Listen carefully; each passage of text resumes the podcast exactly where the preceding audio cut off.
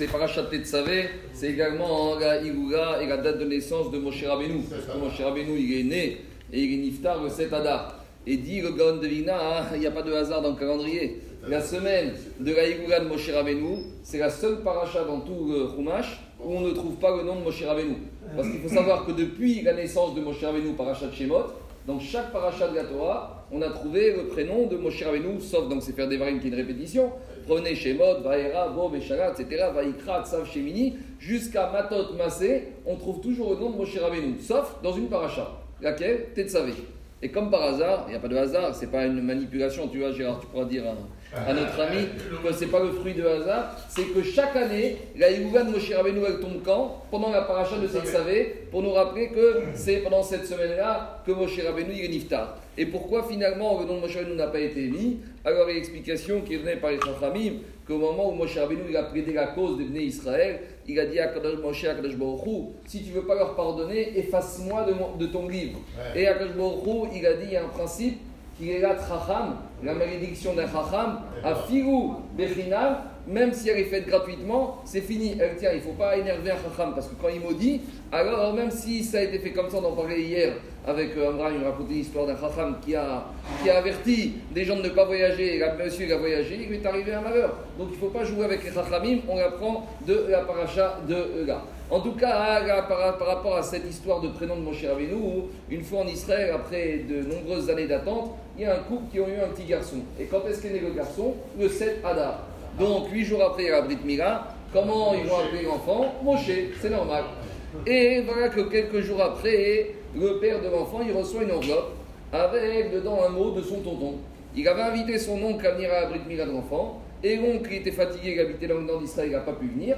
Mais il lui a envoyé une petite lettre de félicitations. Et dedans, il y avait aussi un cadeau avec un chèque de 1000 shekels ou 1000 dollars. Et il y avait un petit mot, lui dit J'ai été tellement touché que tu donnes le prénom de notre papa à ton fils que voilà, je te fais aussi un cadeau de 1000 dollars. Donc c'est quoi l'histoire? Le grand-père de l'enfant, il s'appelait Moshe, mais le père de l'enfant, il n'a pas appelé Moshe Rabbeinu par rapport à son grand-père.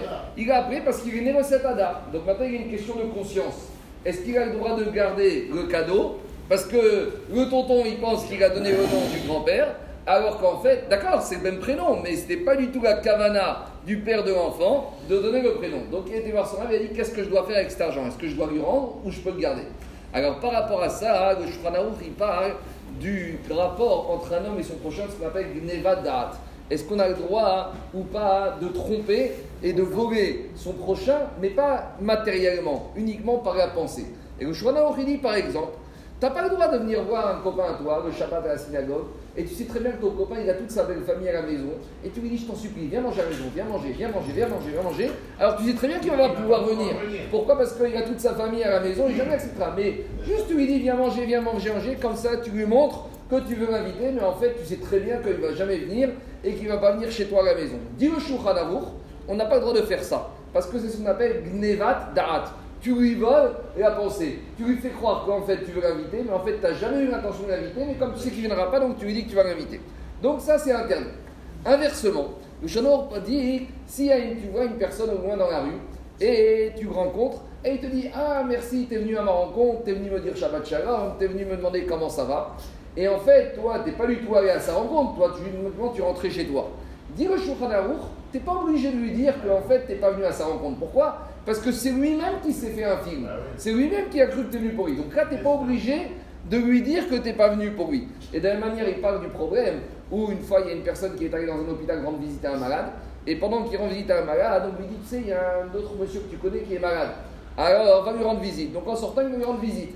Alors il dit, est-ce qu'il doit lui dire qu'en fait, à la base, il n'était pas venu pour lui, mais que maintenant, chemin faisant, puisqu'il était dans l'hôpital, il nous dit. Alors il dit, non, s'il te demande, tu ne dois pas mentir, mais toi de lui dire, tu sais, en fait, je ne vais pas venir te voir. Je suis venu voir l'autre, mais chemin faisant, puisque tu es là. Pourquoi? Parce qu'à partir du moment où la personne lui-même, il se fait lui-même son film, tu n'es pas obligé de lui dire la vérité. Que toi, tu travestisses la vérité, ça t'a pas le droit. Mais que si lui s'est inventé un scénario, tu n'es pas obligé de venir de lui dire la réalité parce que c'est pas toi qui lui a fait ingurgiter, c'est pas toi qui as imaginé ce scénario. Donc a priori, ici on pourrait dire c'est pareil. Le père de l'enfant, il a rien demandé à son tonton. Son tonton lui envoie 1000 dollars. D'accord, le tonton, il croit que le fils s'appelle du nom du grand-père. Mais lui, il n'a rien dit. Il n'a pas été lui dire, tu sais, tonton, j'ai appelé mon fils Moshe parce que le grand-père, il s'appelait Moshe. Il lui a rien du tout. Donc, a priori, il n'est pas obligé de lui dire la vérité et il n'est pas obligé de lui rendre l'argent. Alors, il a dit le Rav, c'est pas exactement la même chose. Parce que le Shulchan quand est-ce qu'il parle qu'on n'est pas obligé de raconter la vérité à l'autre, quand l'autre il s'est fait un scénario tout seul? C'est uniquement quand c'est uniquement des rapports, on va dire, de pensée, de parole. Mais là, il y a un transfert d'argent. Et on a l'impression que le donateur, le tonton, il n'a donné l'argent qu'à condition que, parce que le fils s'appelait du nom du grand-père.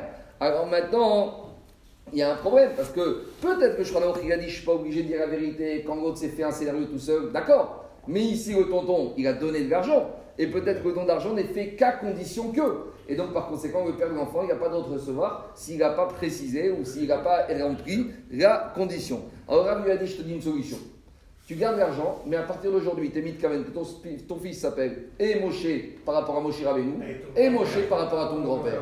Et comme ça, tu équipes. Mais si t'es, mais si t'es comme ça, t'as pas le droit de prendre l'argent, tout va Carré.